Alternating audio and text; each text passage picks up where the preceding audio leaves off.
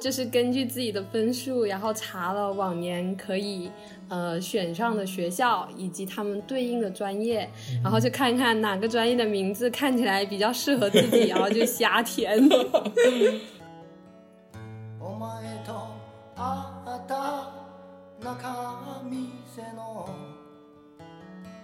然后他给了我一种幻想，就是他是一个设计的专业，他可以画图，然后他在我们学校。又，嗯，排名又比较好，因为在我们学校，大家都会很自豪的说自己是园林院的，就感觉它好像是一个，嗯，就是那种很虚幻的梦吧，就是它承载了我的一个对我自己的一个期盼。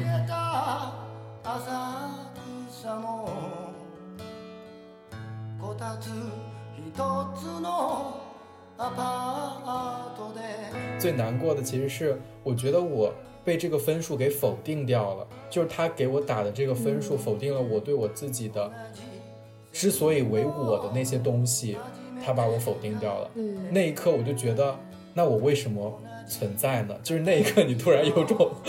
就是在探究存在主义哲学的意味，就是觉得我为什么存在？就是我我的本质都已经没有了，被消解掉了，那我还剩下什么呢？那一刻你就觉得就是无所依靠，就有一种巨大的无根感。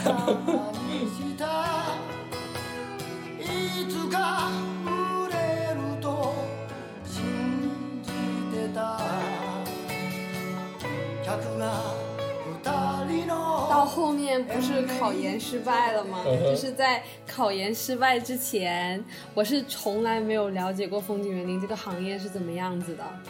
就是在之前了解的都是学院的一些东西，感觉都是更加象牙塔内的内容。对，就是我听到很多人都说。当时都是听到一些很好的那些说法，就是说啊，这个专业以后可以赚大钱，然后 呃，这个专业很很很新，然后就很有发展的前景，然后然后其实当时也有很多人说，就是说学这个专业的人后面都转行了，但是当时就不相信，当时就觉得，哎，他们转行了是不是因为他们不够热爱呀，或者是嗯，他们可能。有别的更喜欢的东西，所以才走。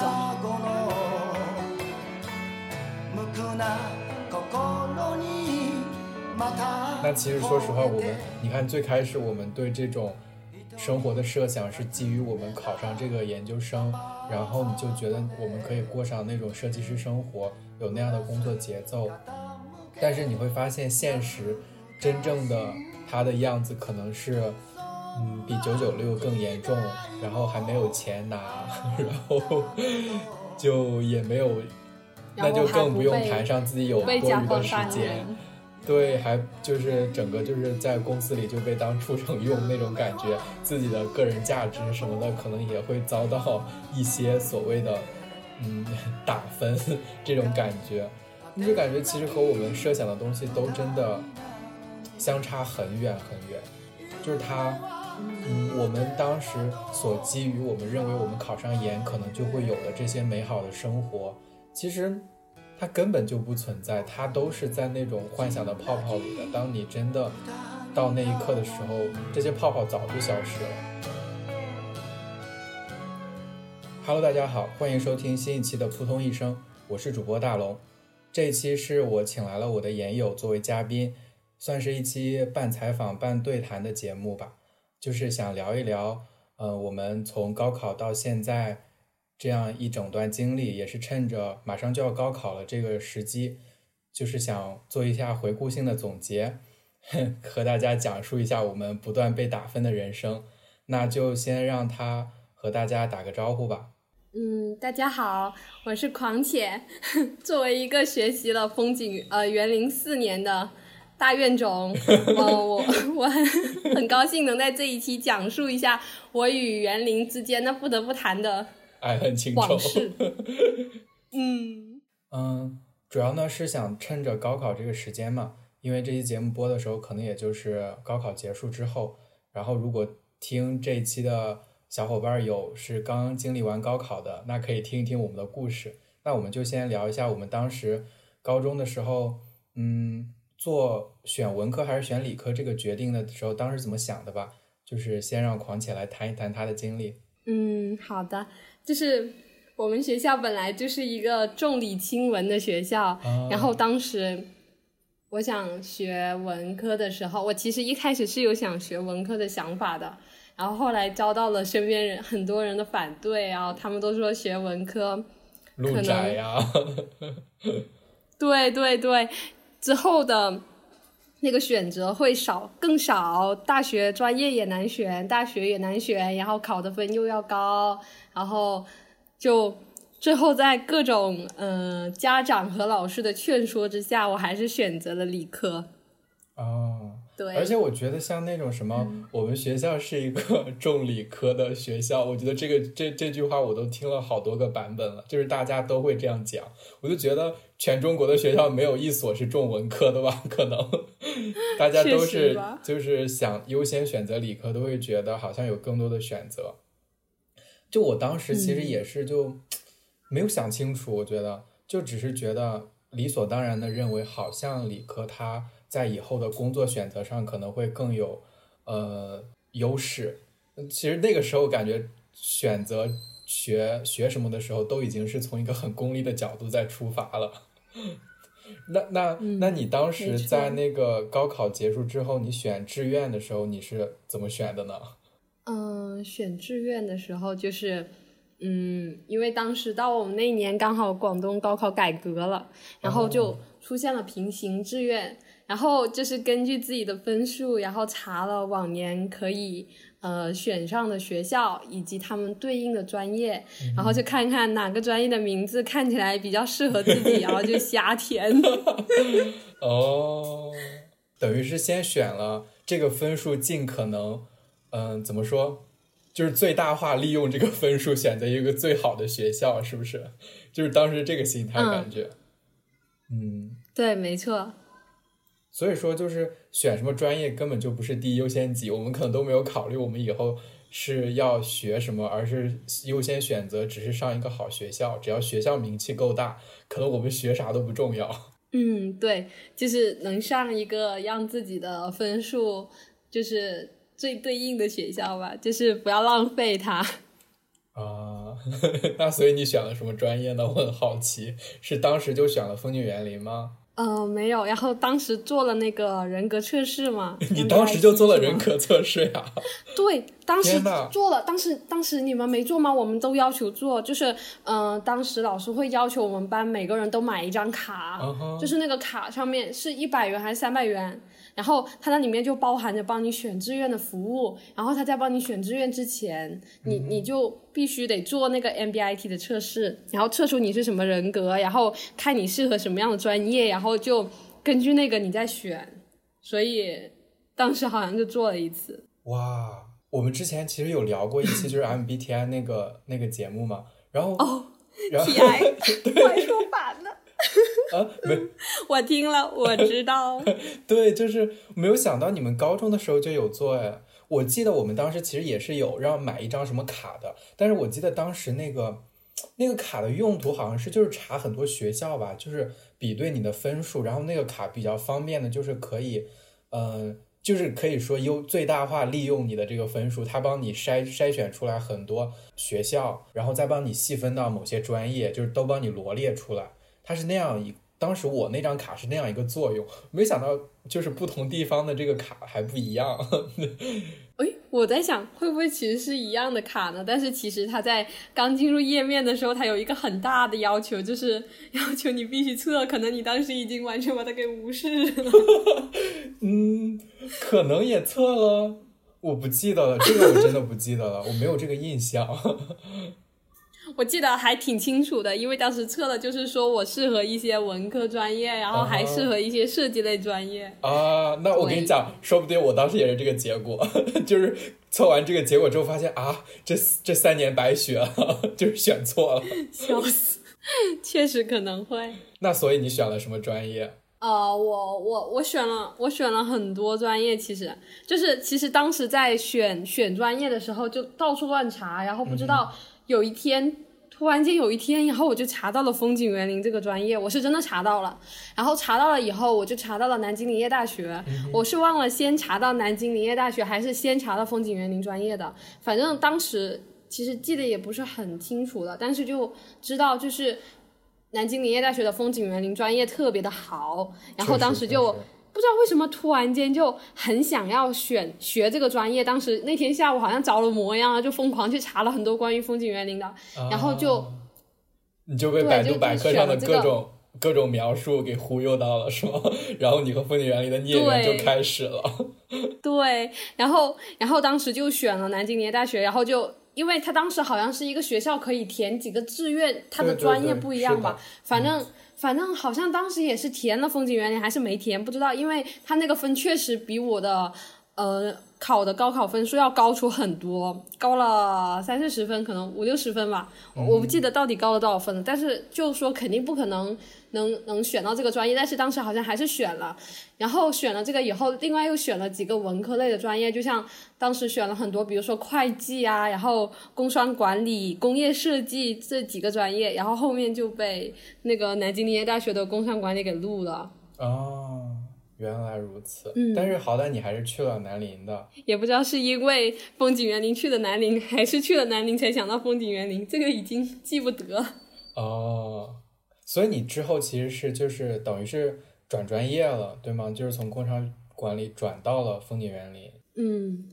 而且其实目的还挺明确的，在我把南京林业大学填进去之前，我就已经打电话过给南京林业大学的招生办，就打电话去问他，就说如果我选了你们学校的这个专业，我进去了，我以后能不能转专业？就是能不能转到你们学校的风景园林？就是在。嗯，还没填这个学校的时候，我就已经打电话去问，然后得到了肯定的回答，然后，然后我就填了。哦，我那那你当时还是挺有规划的哎，我觉得挺好的。那那个时候其实你是做了一系列你之后大学期间可能会做出的决定，最后才就是确定就是南京林业大学这个学校，我觉得不错。因为我当时好像，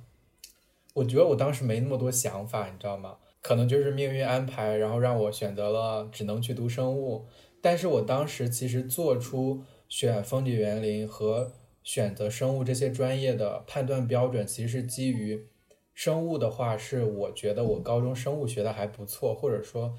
相对来说那几门什么生物，呃，那个生物、化学、物理这三个里面，我最喜欢的就是生物，然后。嗯，其实我也是，所以我当时就选了生物。但是后来我生物老师知道了之后就很有点生气，他就说：“你选这个专业，你居然不提前问一下我。”然后我后来，我现在才知道他当时生气的原因，可能是他也觉得这个专业有点坑吧，然后 就是没能没能够及时的劝阻我。那其实我当时现在什么专业不是坑？但是不是生机？是不是的？不是不是生化环材是四大天坑，然后生物不是天坑之首吗？我觉得还是有点道理的。但是我之前看到网上他们说生化环材是天坑，但是那风景园林已经是黑洞了。是这个就可以待会儿再吐槽了。那你当时填填志愿的时候，你是怎么了解到生物这个专业和风景园林这个专业的呢？我觉得生物是我们不是有那本书吗？就是我们发了一本书，我不知道你们有没有，就一本很厚很厚的那个志愿选择的书，然后它会列出来每一个学校它有哪些专业，然后我当时就看名字嘛，看了名字之后我才去查这个这个专业具体是干嘛的，就我就觉得哎风景园林哎听着感觉和大自然有关，我很喜欢，然后然后然后生物哎那就很熟悉了，高中不就学生物嘛，然后对生物还有一种天然的好感。所以其实我大部分学校报的都是这两个专业，基本上都是这两个专业，但是每次都是还会以风景园林优先，因为我查的时候也发现，哎，它是和设计相关的，我就想本身自己喜欢画画，然后，嗯，那刚好可以发挥一下自己的优势，说不定和这个专业还是挺匹配的，当时就是这样想的。所以你呢？你你是当时看到风景园林之后，你是觉得就是有种怦然心动的感觉吗？嗯，就觉得他这个名字好像很很高大上那种感觉。然后当时查了以后，我具体也记不太清楚了。他也是说，呃，有设计，然后可以画画。然后当时也是之前嗯，在高考之前，其实我有就是在高中之前，其实我有想过就是走美术的道路，因为我学素描也学了很长的时间，然后当时跟素描老师，就是素描老师好像也跟我有那种约定的感觉，他就是说他也希望我能走美术的路嘛，他就，然后我当时就。一直都有一点想以后学一些偏绘画、偏设计的专业，然后后来选了理科以后，这基本上就是不可能了。然后，但是等到后面查志愿的时候，突然间就发现，哎，好像有专业真的可以，就是即使是理科生也可以去选的设计专业。然后当时就觉得很心动，然后就可能查了很多关于他的一些资料吧。但是其实网上关于这个专业当时能查到东西还特别的少，就。不是很多，毕竟是好多年。可能你查到很多，没有没有，我查的也是百度百科嘛。他讲的那些都是很看着很美好的东西，讲的都是跟你讲，就像生物一样，说什么二十一世纪是生物的世界，讲的都是这种感觉在给你造梦，让你觉得这个专业都有大好的前途，然后你也有光明的未来这种错觉。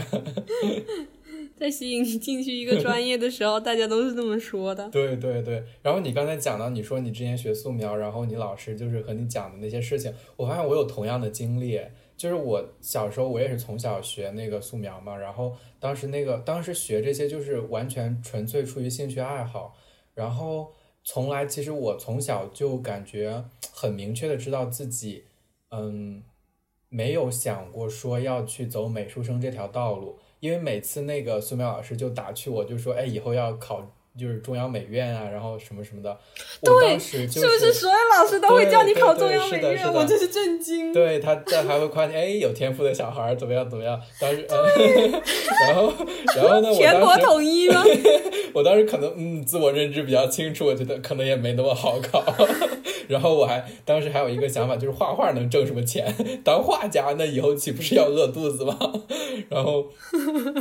对 对，然后所以，我其实高高中的时候，就是当时的我自以为理智的，就是说没有去走艺术生这条道路。但是现在不能说后悔吧，也没有后悔，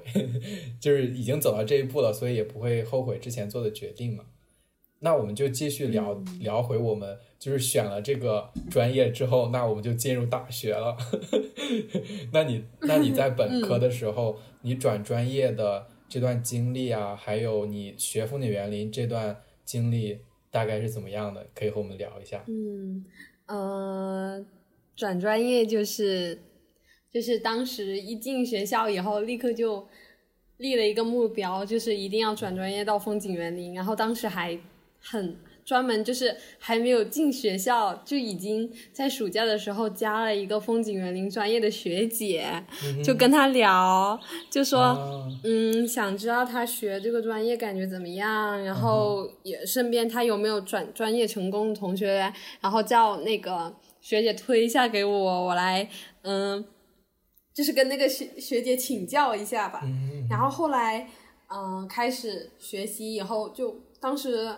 就是问了很多人关于转专业的事情，然后也专门翻了那本学生手册，看里面的转专业的绩点要求，然后就开始疯狂、非常疯狂、努力的学习。因为他他那个呃园林和风景园林，我这样都只叫风景园林好了。嗯哼。它就是作为我们学校的一个 A 类专业，他如果转过去的话，他对绩点的要求是比较高的。然后当时上了大学以后就很害怕自己达不到绩点要求，因为他绩点要求是一个门槛，如果你达不到他这个门槛，他就直接不让你转了。嗯嗯，然后就开始疯狂的学习，非常努力。我觉得那段时间学习的劲头甚至超越了我高中的时候的那种学习的 那种 对于学习的渴望吧，我觉得。那我觉得你在做这个决定之后，还做了很多可以说真的让人田野调查的东西。你就真的在，就是已经开始提前了解了，就感觉是已经在备战考研那种感觉了，就已经开始问学长学姐各种，呃，经验帖呀，然后做好前期调研。那你决心下来还是很大的，我觉得。而且，这里边就有一个很奇怪的点，你看。我们转专业的原因难道不是因为就是本专业不喜欢或者学学的不好吗？然后你如果想要转走的话，你还有一个很高的绩点要求，就是我就觉得这个分数的限制就它某种程度上甚至有点不合理，但是它可能是为了保证他本专业的一个水平，所以他要要求转进来的人有一定的学习能力，但是。可是，如果你本来就非常不擅长另一门学科，那你就肯定考不好吧？那你考不好，你也转不走，你就只能烂在那个专业里。我就觉得，嗯，有需要反思一下这个这个机制。确实，这个是真的。但是当时我当时转专业的时候，我确实是很讨厌我的原本的专业，就是工商管理。对他要学高数，然后还要学那些管理学，我现在也记不太清楚了。还要学微观经济学，就是我数学本来就特别不好，然后每天还要坐在那里计算，然后上各种课，而且也特别无聊。这个专业就感觉跟呃高中的时候的学习没有区别，就是每天早早的拿着本书就坐在教室里面上课，然后从早上到晚。然后当时我还记得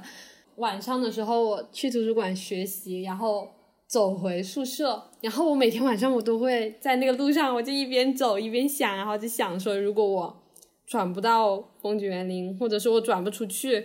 我要怎么办？我觉得感觉就活不下去了，有这种感觉，因为我觉得就是工商管理这个专业对我来说实在是太枯燥了。我感觉如果我继续学这个专业，我可能我的大学也不会有多快乐，也不会有意义了。所以每天晚上都过得还挺煎熬的。嗯，所以你那个时候其实是把风景园林当成了你的一个人生的目标，可以说就是它可以成就你对你自己未来未来所有设想的一个基石，然后你就朝着这个呃，就是这个意义前进，对不对？就是那个时候，它是给你了很大很大的学习动力。没错，就是就是这种感觉。哦，所以当时你觉得你对风景园林这种就是这种喜欢。或者说，你对风景园林的这种热爱，你有你就是你有细究过吗？就是你有问过自己，就是为什么如此痴迷于这个专业，就是以至于你都还没有真正了解这个专业的时候，你就已经把它作为一个，可以说你都已经把自己未来 的工作规划什么都压在这个专业上了。你当时有想过这些吗？嗯，可能没有，但是。现在开始，就是站在我现在的这个呃角度再回去想的话，我觉得可能是因为风景园林我还没有就是真正的接触到它，然后它给了我一种幻想，就是它是一个设计的专业，它可以画图，然后它在我们学校又。嗯，排名又比较好，因为在我们学校，大家都会很自豪的说自己是园林院的，就是就是就是大家都会很很开心，就是自己是园林院，就会每次如果参加什么活动，大家都会很自豪的说出这些话，然后就感觉它好像是一个嗯，就是那种很虚幻的梦吧，就是它承载了我的一个对我自己的一个期盼。它的附加价值其实挺大的，就是因为可以自豪的说自己是园林人，是南林的园林人，然后它这种附加价值其实也会某种程度上影响你对这个专业的一些看法，对不对？嗯，再加上它本身被包装的非常好，因为看到确实上了大学以后看到，哎，好像真的很多人拿着那些画板，然后就可以在学校里面行走，觉得他们背着画板，就是好像就是我当时想要的那种。生活，然后看他们在学校里面认树，就会觉得他们的专业非常的有意思，嗯，然后就各种，然后可能就是因为这种不切实际的这种表象，然后我就觉得我很喜欢他，然后他又承载了我的梦想，可以实现我的人生规划，所以我就对他有了一种非常炙热的感情。嗯，那那所有这些，在你成功转到。风景园林之后，你觉得有破灭吗？嗯，老实说，其实对我来说真的没有啊。但是其实就是，只是对我来说，我觉得我转过去以后，这个专业确实是实现了我对我自己人生以及我的大学生活的一部分期待。但是它同时，它也并不是这么的完美。就是说，呃，对于可能对于一些我的别的转专业的同学来说，它确实。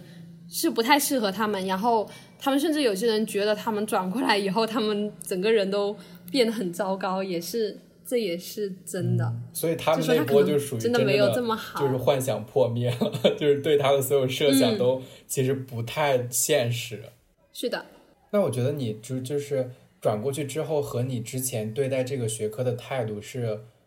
就是没有落差的话，我觉得还是很幸运的一点。你至少会在未来的几年。就是学这个专业的时候会很开心、很享受，然后它能带给你很多满足感，不错。那 因为我因为我不是因为我考研虽然考妇女园林，但我本科的时候其实是没有转专业的，因为我本来就学生物嘛。然后一开始的时候。你讲你们当时从早到晚学工商管理，你知道我们学生物有多惨吗？刚开始就是感觉又回到了高中，每个人都是那样，就是大一大二都是处在一个呃通识教育，就是什么数学、英语、语文都要学的，就是化学、物理全部都要学，就是又回到了又回到了高中，然后每天的课都是排的满满的。然后当时就觉得哇，这这怎么比高中累这么多？就是，所以当时其实其实你没有太多时间真正的去思考，哎，这个专业它到底是什么样子的？因为你学的东西实在太多了，我们连编程都要学。然后 就天哪，编程编程都要学。对，因为那个生物信息技术其实它是这个方向的嘛，所以一开始它就让你学了很多最基础的东西。然后如果你以后想往更细分的领域发展的话，可能就有一个地基的那种感觉。但是，但是等你意识到你有哪些细分领域的时候，它已经很很在后面了。就是可能到大二大三那个时期，你才意识到说。哎，以后真正学生物的话，可能是什么样子的？因为那个时候我们会进入实验室，就是做实验，就是依靠一些老师他们的课题啊，然后呃进行一些实就是实际上的训练，然后也和我们的毕业论文可能会相关。我们以后可能也要在实验室里完成我们的毕业论文，所以，所以我们很早的时候，大二的时候就是要去实验室做实验嘛。那个时候就已经能接触到一些真实的。以后的生活了，就是如果你要学生物的话，哎，那它就是这样一个工作环境，这样一个工作周期。如果你要读研的话，那你的生活就是实验室里的 师兄师姐的生活状态。哎，如果你要读博的话，你就是实验室里是那个读博的师兄师姐的状态。你要是 就是搞个在在读个博士后的话，哎，那实验室里也有，所以你就是可以看到他们一眼望得到尽头的生活。对他们从。本科到博士后，全部都在这一间小小的房间里，然后做着，嗯，一系列的各种各样的微观实验。就是如果你要做的是微观方向的话，那你可能就是都是做的这些东西。呃，所以我当时刚开始的时候吧，意识到这些的时候，我我还是没有任何想法的。就是我当时还一门心思的想，那既然学了这个专业，反正没有很讨厌，但是。好好学的话，可能也能做一些最基础的东西。我当时是意识到自己说自己在呃做实验、做那个创造性的对于实验的设计啊、思路这些方面，我觉得我是没有这个优势的，我没有这方面的能力。那我就能够接受训练，做一些最基本的，就可以做实验室工人那种感觉。当时觉得，那我好好做，可能也能就是以后。把它变成一个相对来说比较稳定的东西，但是后来因为遭遇了在实验室遭遇了很多不好的经历，也意识到实验室它也存在很多问题，才慢慢意识到自己和实验室这种工作周期、这种嗯工作的气氛都非常不匹配。因为实验室有时候气氛是很压抑的，特别是他还和你的导师呀、和带你的师兄师姐呀这些密切相关的时候，你就会意识到。他不适合我，就是细节的就不说了吧，就是说的它不适合我吧。然后，嗯，可以可以过过于，也可以理解。对，就是哎，简单来说就是你会被实验室 PUA，然后还会还会被画大饼，然后就是这种感觉。对对对，就是生物生物生物专业的就是那种怎么说呀，日常吧，就是要不就是画大饼，要不就是 PUA，就是跟 跟学生说，好像我也了解了一点，就是跟学生说啊，你跟着我们本科生，就是跟本科生说，你跟着我们一起做实验，然后之后啊发论文啊，会会选上你的名字，然后然后让你呃有实验经历，然后你可能可以获得保研的资格啊，或者是你之后出去呃工作的时候可以提交一些什么，然后到了后面他们可能就会可能。就是名字也轮不到吧？当然轮不到，会让你有就是整个实验室那么多人呢，博士也在呢，为什么要写你的名字？就是当然也不，我们这个也不能代表大多数实验室啦，但是它是存在这样的情况的，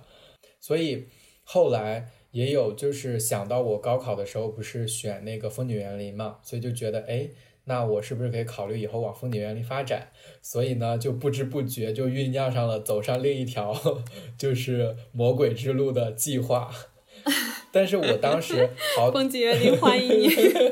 对我当我当时因为已经是大二了，所以就是对风景园林就是没办法，就是转专业转过去，也不能说没办法，只是说转过去之后，那我大三大四就面临着太大。对对对，就面临着越就是特别特别大的课业压力，就是可能都不能准时毕业，所以我觉得可能嗯，这个对我来说不是一个好的选择，所以我就想，那干脆跨专业考研呗。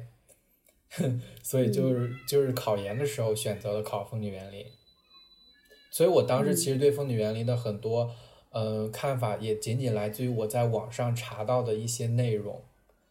所以我对他其实也没有一个特别特别清醒的认识，只是说。嗯，那些只言片语有好的有不好的，然后有很多时候你我又主动屏蔽掉了那些不好的，你知道吧？我就是想，我都要转过去了，你和我讲这么多劝退的话，那我岂不是很难受？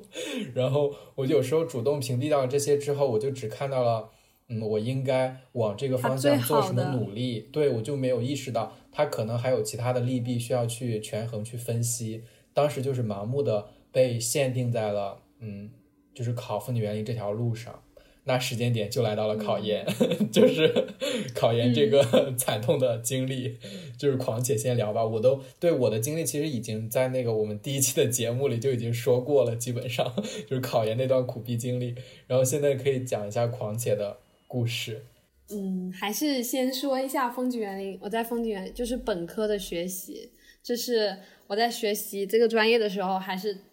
整个过程还是非常的愉快的。因为它虽然是一个很累的专业，就是我们每天因为转专业，然后我们每天早上八点钟就准时早八，然后而且我们的课是从早上八点一直上到中午十二点，嗯然后又从下午两点一直上到六点。嗯。哦，不对，上到五点半，然后有些时候晚上还有课，而且我们星期六、星期天也是有课的，就从星期一上到星期天不停的上课，然后就还挺累，但是我就觉得，因为他们的课比较有趣，就是它不是在像之前工商管理一样，就是局限在一个教室里面学，就是我们是真的可以。有设计，然后可以画图，就是我们有自己的专业教室，然后我们真的是可以有自己的想法，然后跟老师交流，就是好像接触到了这么一点点，就是之前自己想象的那种啊，设计师的生活，设计师的学习生活，就有了那么一点点的感觉。嗯然后再加上呃，可能在学习的过程中，就是因为我比较喜欢这个专业，然后比较努力吧，然后我们的老师也很、也不错，就是他就可以就是感受到，如果你真的努力了，他也会在适当的时候就是呃嗯，给予你肯定，给你一些鼓励，嗯。对对，然后就是让你觉得，哎，我好像真的可以，就是我好像还挺有天赋的，嗯我好像是可以学的很好的，而且就让我觉得这个专业好像很适合我，我也很适合这个专业，就感觉我和他是双向选择的，我选择了这个专业，这个专业也选择了我，所以你对然后风景园林就就是越来越热爱，越来越热爱。嗯，对，就就非常喜欢。然后到了大四，就是当时肯定也没有完全也没有考虑过出国，然后也没有想过要工作，因为首先我就觉得理所当然就是想到了一定要考研，因为我觉得就是本科学习的东西还是太浅了，就再加上自己的一些时间规划不是特别的好，然后我觉得我很多地方都很薄弱，就希望能就是如果能读研，能更加充实一下自己的专业知识。然后可能也因为我对于这种嗯，风景园林它的这个专业的学习生活非常的执着吧。其实我是很喜欢这种学习的感觉的，所以我就很天真的以为啊，他的研究生可能也是会一直延续这样子的学习的一种状况。然后我就毫不犹豫的选择了考研，甚至我是在刚转过去的时候，我就跟我自己说，那肯定是要考研的，就完全完全没有。任何的别的什么想法，然后在选择考研院校的时候，嗯，就综合了一下自己，嗯，之前的在这个专业上面的一些表现呐，老师对我的评价，还有，呃，自己的一些专业成绩什么的，就嗯，选了一所 排名。挺高的，就是大家梦寐以求的风景园林院校，对，就是对，没错，就是大家都 挤破头的那种，没错，考过风景园林的都知道。然后，然后就开始了自己的，呃，考研的学习的那个过程。其实我感觉就是在整一个。考研学习过程中就是专业课，就是因为一开始是考专硕，专硕要背理论嘛，可能理论真的是会让我觉得很枯燥，特别是律规，就背不下去，是真的背不下去。是的。但是到后面 转成了学硕，开始学建筑和和园林设计这两门画图课的时候，我就觉得专业课对我来说真的很就挺轻松的。当然也不是说完全就是。路上一点障碍都没有，就是在学习过程中，可能在学习快题的前期，也会被老师批评的很厉害。当时上线下课的时候，就是我画的特别差，然后就一群人把我围在中间，把我和老师围在中间，然后老师就就这样骂我，他就说你你画的这些是什么？你你这个是什么？那个是什么？我都看不懂你的图什么什么，就一直这么骂我。当时心里 也很难过，但是后来就撑下来了，就就就。就觉得又开始逐渐有了信心，因为到后面图画的，就是可以明显的看得到进步，然后老师对我也很满意，就是嗯，专业课老师就是在学专业课的时候，老师一直都是给予我比较高的评价，然后也一直是鼓励我，就是基本上是没有出现那种完全绝望的状态，就是说我什么都画不出来了，我不想画了，而且在我整一个考研过程中，我从来都没有。任何一次有过弃考的状态，我从来都没有觉得啊我不行，我不适合这个专业，而且我也从来没有觉得我的院校选择目标，我觉得我选的太高了，或者说我选的科目太难了，我觉得都没有，我觉得我选的很好，这个学校很适合我，我选的两门专业课它也非常的适合我，这个学校的考试的呃那个内容也很适合我，就是就整个考研过程中虽然心态是有崩溃，但是。很很轻松，对，很快乐，就包括跟你聊的时候，对吧？对呀，就是就好像，嗯，你说，你说，一切都尽在我的掌控之中，没错。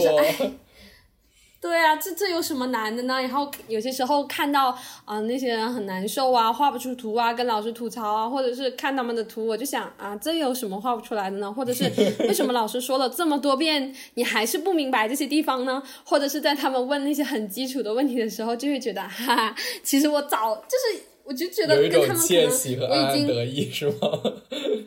对，没错，就觉得啊，我我付出了。就是觉得我付出了这么多的努力，然后我也自己看到了我自己的进步，而且我也不是说盲目自大的觉得哦，就是固步自封吧，也不是说我是一个井底之蛙，我自己只是我自己看到了我自己的好，我在孤芳自赏也没有，也是经过了老师的评价的，然后到了后来 出分的时候，其实考了两年，第一年我觉得那个分数。是在我的预料之中的，因为第一年完全没有什么时间准 备，对对对对，就是裸考嘛。其实第一年就只复习，就只只坚持了快题的学习，然后分数也就是可以说是正常吧，就是在自己的意料之内。然后理论也是特别低，也是在自己的意料之内。然后等到第二年出分的时候，看到那个分数，就。啊，其实也已经有一点忘记了，就是感觉看到就是我第一期播客里聊的那种。对，我还记得你的说法，就是看到的时候，我感觉那一刻心里面的那种感觉不是愤怒，然后也不是悲伤，也不是难过，也不是遗憾，我觉得更多的是那种震撼吧，就不理解，疑惑，对，就是对。地铁老人看手机，然后也不知道去找谁去问，也不知道找谁去说，感觉人生突然间就到了一个低谷，就是感觉活了这么多年，好像从来没有出现过这样子让我没有办法理解的事情，是的，是的，就感觉好像是。就是一个非常就是人生中的一个奇观，就是那种那种诡异的奇观，就是啊，怎么会出现这种事情？就是难以理解，就是自然科学什么神秘学都解释不了的东西的感觉，生物也救不了你了。对，就其实其实狂姐这段经历，其实和我和我来说，就是我们俩就。简直就是你做实验的时候，一组就是两组相同的对照，就是你会发现这两组最后的实验结果都一就是惊人的一致，就是非常的奇怪。你说这这种事情发生一次吧，你还觉得它是偶然；如果在两个人身上同时发生，你就觉得怎么会天下怎么会有这么巧的事情呢？可以说，我对我和狂写的就是经历就是完全复制粘贴，大概可以这样说。我和狂姐都选的是画图嘛，对我们来说，那种就是觉得选择了和自己能力很匹配的东西，你就会学的比较得心应手。它是那种不是说你不费吹灰之力你就能学好，只是说当你在这个上面花费自己很大精力的时候，你不会觉得枯燥，不会觉得无聊，也不会觉得啊好就是特别特别累怎么样？你会觉得学的比较比较有动力，很有成就感，整个过程是这样一种状态，所以。后期很自信，也是来自于很多方面的评价，对不对？你说我们依靠一个考研机构，那考研机构的老师也都是之前成功上岸的学长学姐，他们对我们的评价，其实，在某种程度上，我们会认为他们和呃老师的评价是相去不远的。所以我们当时对自己的呃自我定位，其实就是觉得，嗯，肯定是稳上了，就是这个怎么可能都不会出现意外。对，就怎么说呢？就是感觉不是我会是谁呢？对，舍我其谁那种感觉。对。对，但是就感觉自己嗯也付出了这么多的努力，然后就是也一直按照就是学长学姐他们的要求去这么做了，然后也对比了往年的那些啊他们的经验呀，然后看了那些之前成功上岸的人的图啊，然后进行了对比。就是能做的我们都做了，对吧？对，然后最后 就是这这种结果，你就觉得不太理解，对不对？现在也没有理解了，现在可能我们两个也没有理解这种情况，但是我们不去计较它了，就就觉得已经是一个无法改变的事实了，所以我们现在就开始吐槽它。对，就已经淡然了，这又能怎么样？对，笑死。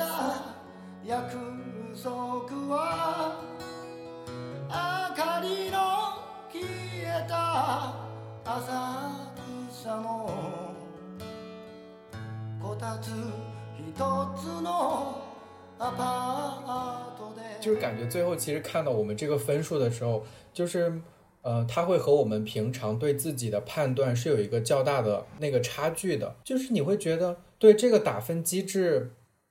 这给我们的这个这个分数，它真的能够体现出我们的某种真正的水平吗？或者是，呃，我们自己就只能这样了吗？或者说，我们是不是应该值得一个更高的分数？所以，他给你的这个分数判断，他很多时候会让你产生自我怀疑，是因为，特别是对于你本身认为我对这个领域内是比较擅长的。然后我又认为我在这个方面有那么一点点的天赋，是可以把它学的比较好的。但是他最后一个所谓的官方盖章的文件告诉你说：“哎，你不行，你不及格，嗯，就是你都没有迈过这个门槛儿。”那一刻，你，你你的这种信心被摧毁，你的这种自我判断，整个其实系统都是被击溃的。你之前。认为自己在某方面有天赋的时候，也会你你就是也会被一个所谓的权威机构告诉你说，你就是一个非常非常平庸的一个人。那一刻的感是很难受很难受的。所以，所以我觉得整个过程下来，最最难过的一点，其实在这里，并不是上岸不上岸。我觉得上岸不上岸对我来说都没有那么难过。最难过的其实是，我觉得我被这个分数给否定掉了。就是他给我打的这个分数，否定了我对我自己的之所以为我的那些东西，他把我否定掉了。嗯，那一刻我就觉得，那我为什么存在呢？就是那一刻，你突然有种。就是在探究存在主义哲学的意味，就是觉得我为什么存在？就是我我的本质都已经没有了，被消解掉了，那我还剩下什么呢？那一刻你就觉得就是无所依靠，就有一种巨大的无根感。确实会这样子，就感觉好像之前自己付出的努力就很像笑话，就感觉之前自己所做的一切，还有自己对自己的评价都就很荒唐，就好像。对，不知道怎么形容。对，就是一个外界的对你的一个所谓的很权威的、对你有 生杀大权的一个机构，对你下出了这样的最后的判决书，要怎么面对呢？判了个死刑。对啊，要怎么面对呢？所以当时其实，其实我觉得我是陷入了一种就是很大的无意义感，就是我不知道意义在哪里了。就是我觉得以后可能也没有 人生也没有意义了，就包括你当时你刚才讲到你就是最开始的时候，你说如果你没有成功转到风景园林的话，你其实会觉得就是你你的就是也丧失了某种意义感嘛。所以其实我就想问一下，你觉得你考研考风景园林就是为了追寻这种意义吗？或者说你能不能具体的讲一下你你觉得如果你在追寻这种意义，它？它具体体现在哪些方面呢？它还是或者说只是一种很抽象的、很模糊的东西呢？嗯，我觉得当时如果说考研的话，我觉得可能还是在追寻一种自己理想中的生活吧。嗯，一下子不知道该怎么说。理想中的生活，我觉得我是能就是。理解的，因为我觉得我之前也是想，就是设想所谓的设计师生活，就是如果我学了分解原理，哎，以后我的工作节奏是这样的，我每天的工作周期是这样的，我大概有怎样一个生活图景？就是我觉得它是对我来说，它有一些具体而微的细节，就比如说，我可以在。就是这些设想都不是在于我做这个工作的时候是怎么状态，而是说我结束了这个工作之后，我有着如何丰富多彩的，就是工作之余的生活，你知道吗？就是我的设想是可能是那种，就是有某种所谓的小资情调的那种感觉，就是如果我就是做做了这个工作，哎，那我就可以过上这样的生活。那我过上这样生活的前提，那我肯定就要先考上这个学校。所以当时，嗯，就是。他给你判定说，哎，你上不了了。那对我来说，就是我以后就过不上这样的生活了。所以，他对我来说是这样一条逻辑链条。他对我的意义，也就是说，我以后可以拥有我梦想中的这种生活设想。那你刚才说你想过的这种梦想中的生活，有没有一些具体的细节？嗯，可能，可能就像之前，就是看了很多那种杂志，或者是说之前有一些，嗯。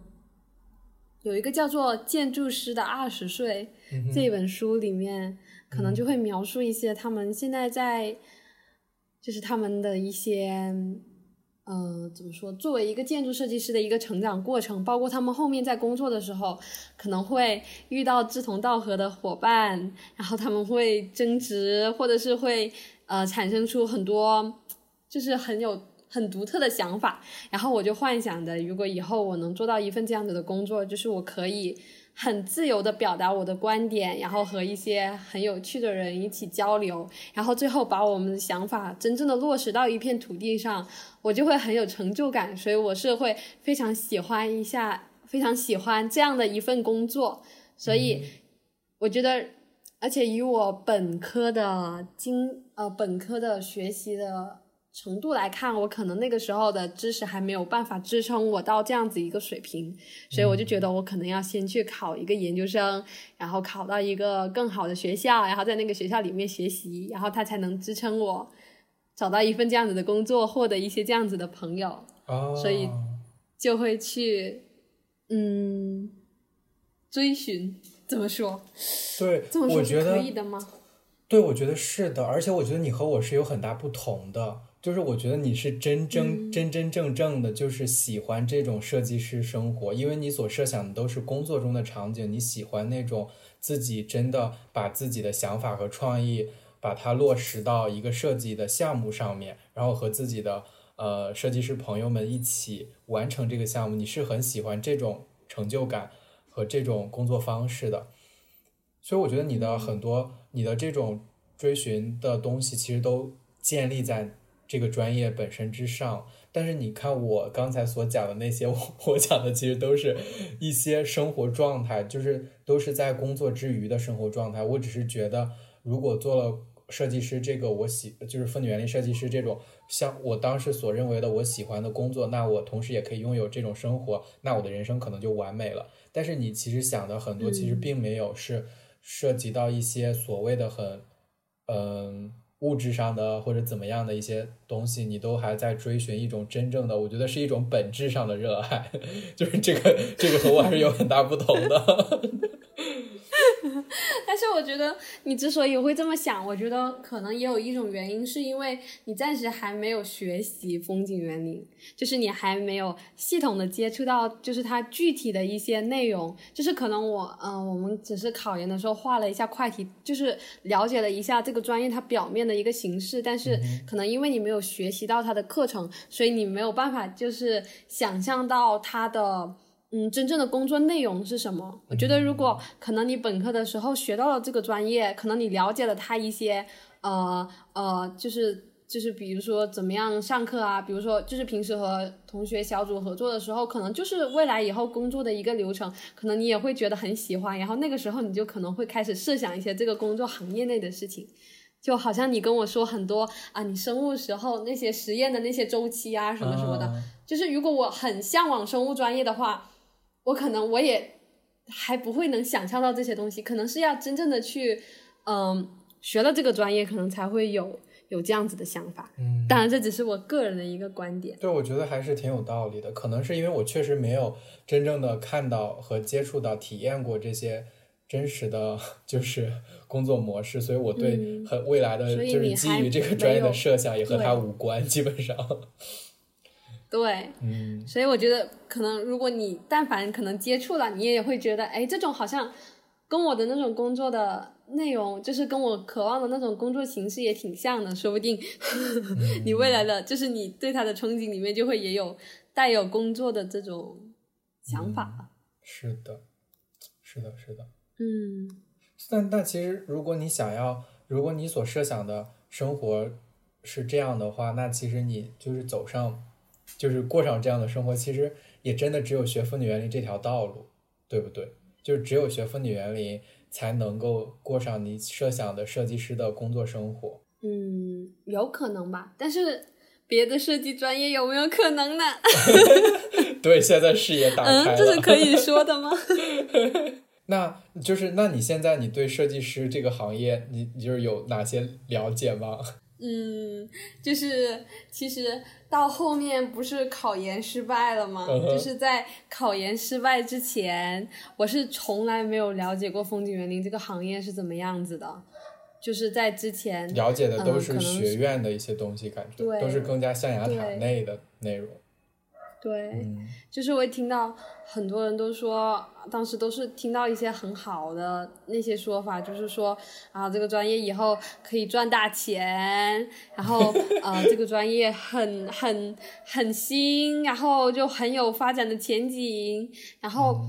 然后其实当时也有很多人说，就是说学这个专业的人后面都转行了，但是当时就不相信，当时就觉得。哎，他们转行了，是不是因为他们不够热爱呀？或者是，嗯，他们可能有别的更喜欢的东西，所以才转行了。然后就一直都无视这些，嗯，这些外界的这些不好的信息。包括我甚至在出成绩前的一段时间吧，还在小红书上面。的那些风景园林学习帖里面，大胆的留下了我幼稚的看法，就说别人都说风景园林快逃，我在那里说风景园林还是很有意思的，是非常值得学习的。现在想一想，觉得还挺有意思。就觉得自己做的事情还挺搞笑的。然后，但是说实话，我会嗯觉得你是发自内心的觉得风景园林挺有意思的呀，就是哪怕你没有上岸，你也仍然觉得风景园林是有意思的，不是吗？就是你是对这个学科这个是本质，确实，对你对这个学科本身来说就是感兴趣，就是热爱的，只是行业和学科，我觉得它还是有一定的差距的，就是它还是对它还是有区别的。然后后面就开始考研失败了，就开始了解一下风景园林的行业现状。可能就是因为它是作为一个依托于地产行业的那种附属行业存在的。然后自从大概是一八年、一七年左右，地产行业开始没落了，然后建筑一下子成为一个非常有前景的行业，变成了一个夕阳的行业。然后风景园林作为它的一个附属，那肯定是更惨了。然后现在风景园林的那个行业就可能是国内可能就是每天不停的加班，然后没有双休，没有节假日，然后就是疯狂的内卷，疯狂的卷方案，然后因为甲方也少，能提供的项目也很少，所以嗯，风景园林也是处于一个病态的内卷之中。然后，而且很多人拿风景园林去对比了计算机这个行业，就是，嗯，成呃，计算机就是他们，就是他们也说，就是像这种行业，对，然后就是没命没命的，就是说，但是至少人家他们说怎么，人家给钱呢，好像是就是正常给钱，而且给钱多呀。就是你可能就是、就是消耗生命在这个行业里，但是你可能短短就是几年时间，你可以攒到就是下辈子 对可以花的钱。但是风景园林就是你在这儿卷了几年，消耗了自己的生命，甚至猝死了，然后最后拿到的工资就是非常的可怜，不够就是看病，对，真的是这样，就是甚至有时候就是我了解到的建筑行业的，还有那种你在设计院工作了很长时间之后，最后你实在待不下去要辞职了，发现自己欠公司的钱，我就觉得这种真的是为什么会这样，就觉得很，这是现在这个时代会发生的事情吗？就感觉从建筑。建筑从它的黄金时代到石器时代之后，风景园林其中一条路已经被堵死，然后再加上疫情的各种打击，风景园林这个行业就更加的感觉一蹶不振的那种样子。但是说实话，如果是我以前看到有人这样这样说的话，我肯定会觉得，哈，你自己学不好，自己不喜欢，就肯定是会对他有这些成见。但是现在可能也是因为自己处于这样一个位置吧，就可能。嗯，也不能说自己很冷静客观，但是它确实存在这样一种现状。那其实我就想问一下，如果你现在已经知道了妇女园林的行业是这样，然后假如你当时有成功上岸，你会担心你之后在这样的一个行业环境当中工作，你自己会被同化，或者说会磨，就是你自己对风景园林本身的热爱会被消磨掉吗？你会有这样的担心吗？或者你能接受吗？我觉得如果是我的话，我想象我上岸了，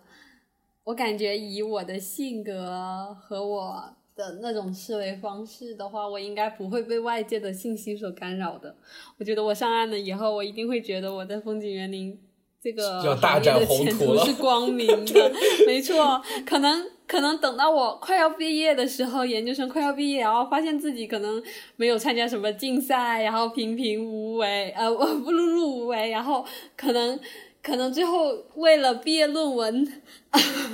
抓耳挠腮的时候，我可能又会重新开始审视一下风景园林当前的行业现状吧。我然后我就是这种人。然后那个时候就草草的决定，哎，考公务员吧。算了，就是到那个时候可能会说啊，拜托了，有没有老师要我？求求了，让孩子读个博吧。可能就会是这样子了，对对对。到处找老师，求老师收留，但我觉得可能性也不大了。哦，所以那个时候其实就开始逃避工作了呗。就是当你意识到风景园林的现状是这样的话，你可能也会寻求说，那我是不是再多读几年，等等这个行业变好，然后我再去工作。是的，我觉得可能会这样。那其实说实话，我们你看最开始我们对这种生活的设想是基于我们考上这个研究生，然后你就觉得我们可以过上那种设计师生活，有那样的工作节奏。但是你会发现，现实真正的他的样子可能是，嗯，比九九六更严重，然后还没有钱拿，然后就也没有，那就更不用谈上自己有多余的时间。对，还就是整个就是在公司里就被当畜生用那种感觉，自己的个人价值什么的可能也会遭到一些所谓的嗯 打分 这种感觉，你就感觉其实和我们设想的东西都真的相差很远很远，就是他嗯我们当时所基于我们认为我们考上研可能就会有的这些美好的生活，其实。它根本就不存在，它都是在那种幻想的泡泡里的。当你真的到那一刻的时候，这些泡泡早就消失了。嗯，所以，所以现在就回过头来想想，我们考研当时刚看到那个成绩的时候，其实会觉得有一种，呃，我好像就丧失了意义，也是同时也是被客观条件给否定了我自己本身的意义和价值的时候，那个时候的走投无路感，在现在看来，其实。我们是应该早就知道，所有的那一切的我们给自己，呃，创造出来的那些意义或者是设想，其实也都只是我们自己创造的而已，它根本就不存在。就是我们根本其实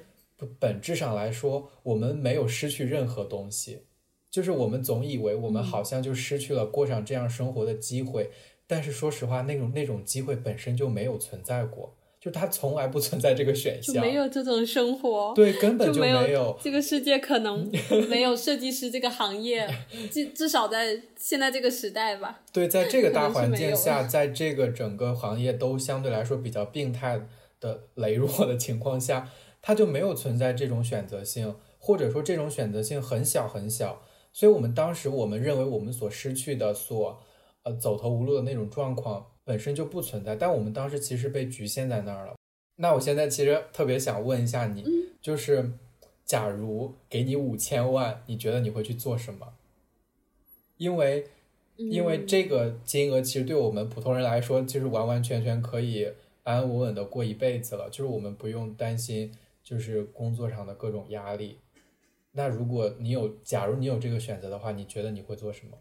嗯，我觉得我应该会去旅游。我甚至想拿这个钱去创一所我自己心目中的风景园林公司，然后在里面工作。哦，看吧，所以如果真的是这样，你真的是这样想的话，我觉得你是真的真心非常非常热爱这个领域，你就是想做这个方向的东西，只是想去试一下。真的，是的。但我想，假如我有五千万，我不用考虑任何。生活上的担忧，我可能真的会做的事情是，就是去画画，就是单纯的画画，成为一名艺术家。对，就是也不能说成为艺术家，只是说自己会有时候会有想表达的内容，就是想要通过这种形式来。因为因为假如说你啥都不做，那你岂不是很很无聊吗？这这人生过的，所以对我来说，让我人生就是增加。充满意义，对，充满意义和增加一些内容的东西，对我来说是画画，而不是说去选择一个。假如我有这么多钱，那我就可以一直考呀，或者说我就可以选择出国呀，干嘛的，就可以继续读读这个风景园林了。但是我并没有设想过这种选择，我没有对他热爱到说我想用我的余生都做这件事情。所以这个问题对我来说，它就是可以让我看清楚我真正想要的是哪一种生活。所以说这个问题对对啊。对于你来说，其实就是你还是会想要说过上，就是拯救妇女园林这个学科这么伟大的目标，甚至是，嗯，就可能说我还是会愿意去再去试一下，就是再去探一下这个专业，可能就是说后面也会就是觉得这个专业可能真的像网上说的那样，就完全不值得，然后每天加班很辛苦很累，然后也没有任何的创新，但是可能就是。就等于实现一下自己之前的本科时期的一个梦想吧，就是至少去实践一下，去自己去体验一下，去去做一件就是自己之前一直想做的事情，然后最后发现它可能真的没有我想象中的这么好，然后我就退出了，我就可能去去干别的事情了。但是至少我去做了，就是能给自之前的自己一个回答了，就是在我这四年。啊，学习了这么多，然后又经历了两年考研之后，我所向往的一个生活，然后我就去尽力的去去靠近它，然后最后发现它可能真的不像我想象中那样，但是我也可以给自己一个交代了。嗯，大概就是这样子一个感觉。就包括你，可能你想，嗯、就是成为一个艺术家，就是画画呀，画自己想表达的东西，可能也是在你以前学素描的时候，其实你当时就是有这样子的想法了，但是可能当时因为你的比较理智的头脑告诉你，你要选理科啊，你要选一个更加嗯、呃看起来更加靠谱的一个专业或者是一个行业，然后导致了你当时就是没有选择这个，但是其实可能你现在做的这个选择，可能也是对你以前就是心中的那种对于艺术的渴望的一种回答吧，我可能也是这么认为。嗯，你这样说好像还挺有道理的，就是又给了我一个，对就是又给我又给我一个一个合理性，就是对，就是可能你因为你没有像我就是表达的这么清楚，好像因为可能因为本来专业这种东西就是有目的性的吧，就是我学的这个专业，可能我就是想着哦，我以后一定要这样这样子这样子，所以可能就是。所以我就会一直想着我要去试一下，然后就是然后再回来告诉我自己，就是原来他这个专业是这样子的，因为你可能因为你一直都在学的生物，然后你没有在学设计啊，或者没有学艺术，所以你可能就不会想着说，就是在前期的时候，你可能就不会想着说我以后要这样这样这样子，但是可能你心里面是这么想的，其实你自己没有意识到。我觉得有道理又哦。我又说了一堆废话。没有没有，我觉得很有道理。是的，就是可能都是你自己内心的渴望，但是你没有发现，然后现在等到，其实我觉得这样也是挺好的，就是呃，在这个风景园林的这个考研的失利之后，就让你发现，其实你可能根本就是并不喜欢风景园林啊，它让你可能也尽早的醒悟过来，可能你喜欢，等到如果。你真的是上了那个风景园林，然后你就会发现，可能研究生这样子的生活根本就不适合你。就是但凡说，就先不说这个研究生生活是不是，呃，怎么说呢？研究生生活本来 它就不应该像本科生活那样，就是，嗯，研究生生活它可能，就假设它即使像园林这样子的生活，但是你也可能会觉得啊，它的这些园林的这些形式啊，很限制你的想法什么的，可能你会觉得。哦，我好后悔啊！我就不应该选风景园林，还浪费了我三年，可能就直接让你直接走到了你自己最想要的那个轨道上面，还省了你三年的时间呢，对吧？这样说确实也很有道理。就是其实，对我来说的话，其实之前的那种热爱有点建架构在一种虚假的，就是上面，它不是很真实。就是我的那种热爱，它不够真实，它没有经过任何的实践检验，所以它不太成立。其实，嗯，嗯，就感觉其实我们从高考到现在这一整段经历，因为你说打分吧，但是它确实你必须要有一个分数的评价体系来决定你就是能不能选，能不能做这个选择。但是其实有些时候，当你自当你自己对自己有判断的时候，和这个分数有差距的情况下，它对你的影响其实不仅仅限于你失去了一个嗯。一个机会，它更多的是对自自身的一种否定，所以这才是我们想讲这个整个这个话题的一个根本吧。就是这种不断被打分的人生，其实是对我来说是很不适的吧。嗯然后这个分数它左右了我们的选择，主要是，嗯嗯，当你局限在这个分数上的时候，当它够，你就觉得哎，你可以做这个选择；当它不够，你就觉得你失去了选择。但其实有时候，如果我们放弃了这一整套的评分规则和标准的话，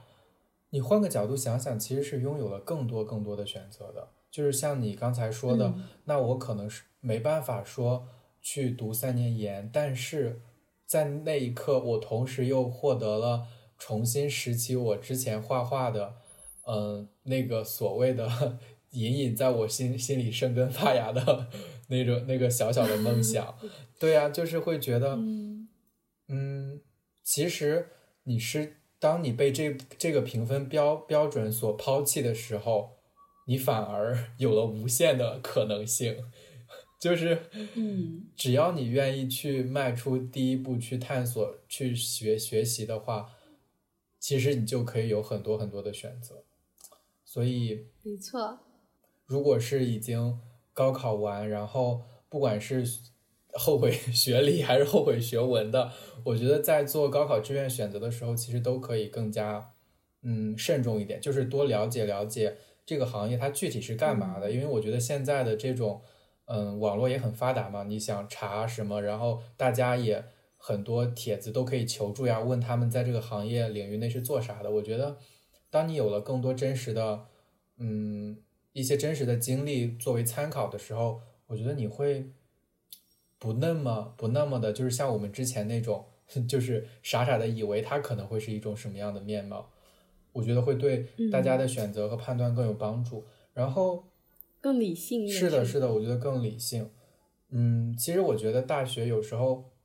就是如果有人是已经考上大学了，就是已经已经在读大学了，然后呃很多选的专业自己又不喜欢，但是我还想说一点，其实是。我觉得大学最重要的，它其实也不是说你学什么东西重要，而是说你在大学期间的成长更加重要。这个成长不是局限在学业上，而是更多的在你本身自我更多对于世界的看法，对于社会的看法。我觉得这些方面是更加重要的。然后同时在大学里边，其实嗯，收获的一些朋友啊，这些东西，嗯。它其实我觉得会比就是学的东西更有价值。我我觉得这样有点莽，这样判断其实是有点莽撞的。但是对我个人的经历而言，我会觉得我在大学里收获的个人成长和学业以外的东西，对我来说是价值更大的。所以这也就是我为什么说我一直到现在都没有后悔过我所做的任何决定的原因，就是因为我觉得大学里的成长对我来说是受益更多的。然后他这个，对，因为很多时候你自我的成长，你的判断体就是所谓的这个成长是如何判断的，更多的是你对自我的认知，它是以你自己的评分标准，它不是说需要一个客观的外界的不可抗力的东西告诉你你有没有得到成长，你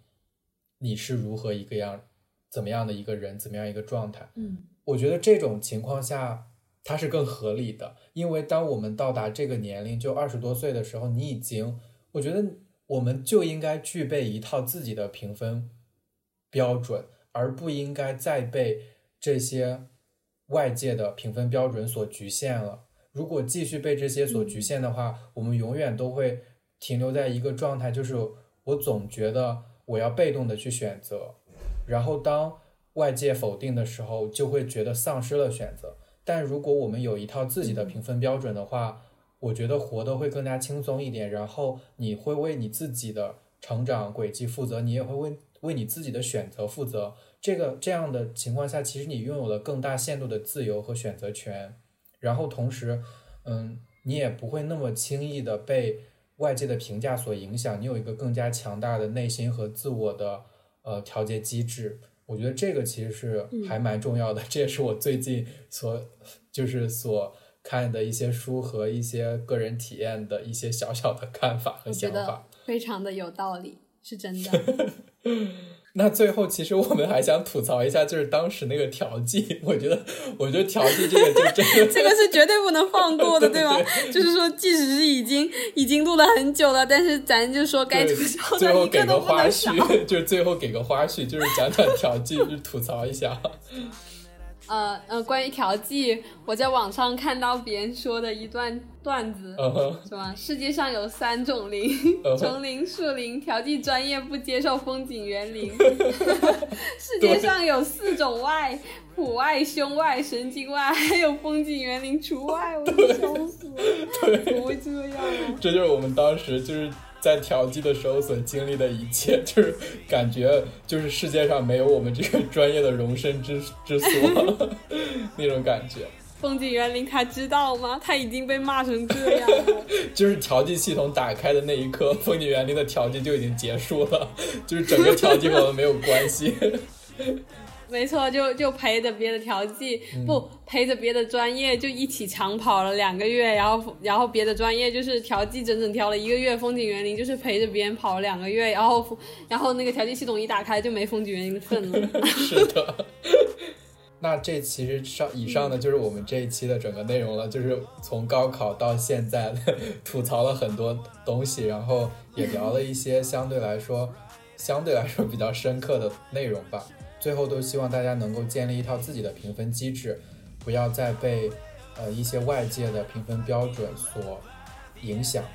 然后希望每个人都能追寻到自己生活的一些意义。最后呢，就希望大家能够订阅我们的节目。也欢迎在评论区和我们留言，分享你们的经历和感受，可以点赞分享我们的节目。祝大家早安、午安、晚安，我们下期节目再见，拜拜。拜拜。Why not just cave in and let all the feelings I'm feeling just happen? It's so hard to function when you let a bad thing get you down. Don't let a bad thing. I let myself cry for a little, then I let the happiness come back around.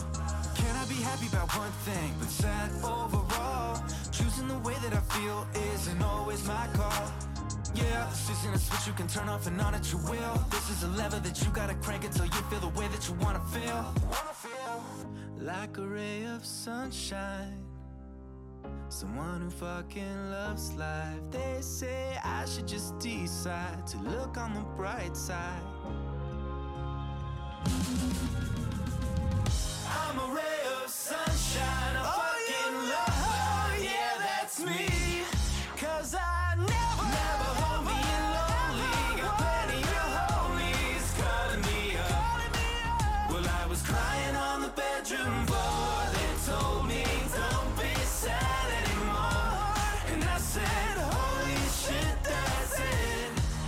cured.